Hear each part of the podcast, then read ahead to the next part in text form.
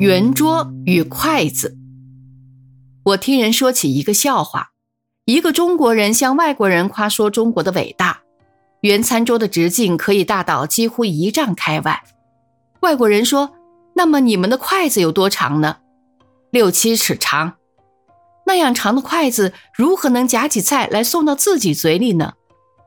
我们最重礼让，是用筷子夹菜给坐在对面的人吃。大圆桌我是看见过的，不过加盖上去的圆桌面是定制的大型圆餐桌，周遭至少可以坐二十四个人，宽宽绰绰的，一点也不挤，绝无菜碗长须头上过，酒壶瓶向耳旁洒的现象。桌面上有个大转盘，英语名为“懒苏三”。转盘有自动旋转的装置，主人按钮就会不疾不徐地转。转盘上每菜两大盘，客人不需等待旋转一周即可伸手取食。这样大的圆桌有一个缺点，除了左右邻座之外，彼此相隔甚远，不便攀谈。但是这缺点也许正是优点。不必没话找话，大可埋头猛吃，坐食不语状。我们的传统餐桌本是方的，所谓八仙桌。往日喜庆宴会都是用方桌，通常一席六个座位，有时下手添个长凳打横，只有在特殊情况下才加上一个圆桌面。炕上餐桌也是方的，方桌折角打开变成圆桌。好像比比较晚近的事了。许多人团聚在一起吃饭，尤其是讲究吃的东西要烫嘴热，当然以圆桌为宜。把食物放在桌中央，由中央到圆桌的半径是一样长，个人伸箸取食，有如符咒于骨。因为圆桌可以嫌大，现在几乎凡是圆桌必有转盘。可恼的是。直眉瞪眼的餐厅侍者多半是把菜盘往盘中央一丢，并不放在转盘的边缘上，然后掉头而去。转盘等于虚设。西方也不是没有圆桌，亚瑟王的圆桌骑士是赫赫有名的。那圆桌据说当初可以容一百五十名骑士就坐。真不懂那样大的圆桌能放在什么地方。也许是里三层外三层围绕着吧。近代外交谈瞻上常有所谓圆桌会议，也许是微带椭圆之形，其用意在于宾主座位不分上下。这都不能和我们中国的圆桌相提并论。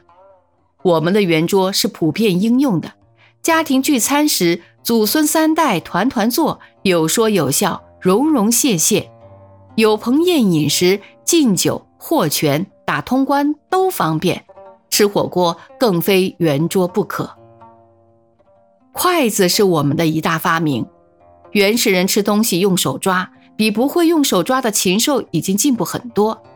而两根筷子则等于是手指的伸展，比猿猴使用树枝弄东西又进一步。筷子运用起来可以灵活无比。能夹能戳能左能挑能扒能掰能包，凡是手指能做的动作，筷子都能。没人知道筷子是何时何人发明的。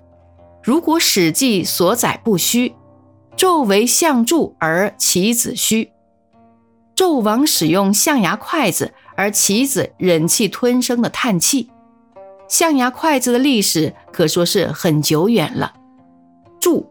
原是夹，竹子做的筷子又做夹，木头做的筷子，象牙筷子并没有什么好，怕烫，容易变色。假象牙筷子颜色不对，没有纹理，更容易变色，而且在吃香酥鸭的时候，拉扯用力稍猛，就会咔嚓一声断为两截。倒是竹筷子最好，香妃竹固然好，普通竹也不错。修油漆固然好，本色尤佳。做祖父母的往往喜欢使用银柱，通常是短短细细的，怕分量过重，这只为了表示其地位之尊崇。金柱我尚未见过，恐怕未必中用。柱之长短不等。湖南的筷子特长，盘子也特大，但是没有尝到烤肉的筷子那样。西方人学习用筷子那副笨相可笑，可是我们幼时开始用筷子的时候，又何尝不是像狗熊耍扁担？稍长，我们使筷子的伎俩都精了，都太精了。相传少林绝技之一是举住能夹住迎面飞来的弹丸，据说是先从用筷子捕捉苍蝇练成的一种功夫。一般人当然没有这种本领。可是，在餐桌之上，我们也常有机会看到某些人使用筷子的一些招数。一般菜上桌，有人挥动筷子如舞长矛，如野火烧天，横扫全境；有人胆大心细，彻底翻腾，如拨草寻蛇；更有人在汤菜碗里捡起一块肉，掂掂之后又放下了，再捡一块，再掂掂，再放下。最后才选的比较中意的一块，夹起来送进血盆大口之后，还要把筷子横在嘴里吮一下。于是有人在心里嘀咕：这样做岂不是把你的口水都污染了食物？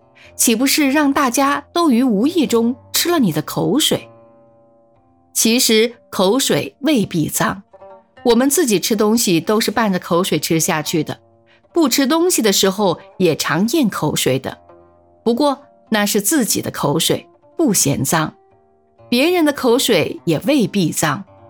我不相信谁在热恋中没有大口大口咽过难分彼此的一些口水。怕的是口水中带有病菌，传染给别人和被别人传染给自己都不大好。毛病不是出在筷子上，是出在我们的吃的方式上。六十多年前。我的学校里来了一位教英语的老师，我只记得他姓钟，外号人称钟善人。他在学校及附近乡村里狂热地提倡两件事：一是植树，一是进餐时每人用两副筷子，一副用于取食，一副用于夹食入口。植树容易，一年只有一度；两副筷子则挚爱难行。谁有那样的耐心？每餐两副筷子，此起彼伏的交换使用。